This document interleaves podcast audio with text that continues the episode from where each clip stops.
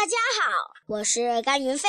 今天我给大家讲的童话故事是《西瓜地里的紧急会议》。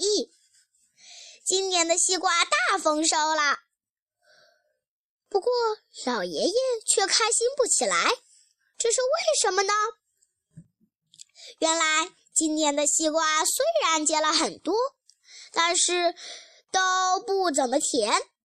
哎，这可怎么办呀？不甜的西瓜都没人买。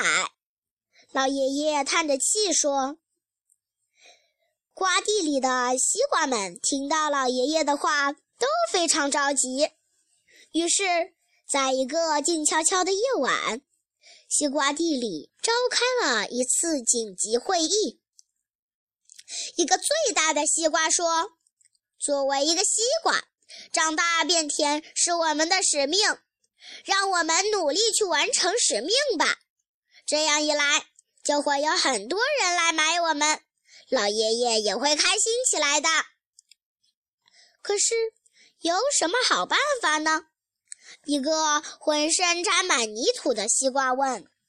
这时，一个圆滚滚的西瓜说：“我多喝点露水，没准就能变甜了。”说完，他张开大嘴巴，喝起露水来。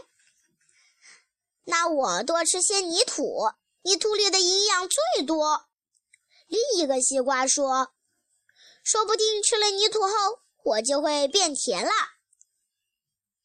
说完，他吞下了一口泥土。很快，瓜地里的西瓜们都有了自己的办法。大家全都行动了起来。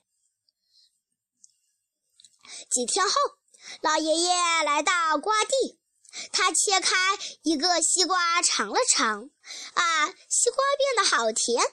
老爷爷高兴极了，急忙挑了几个西瓜拿去集市上卖。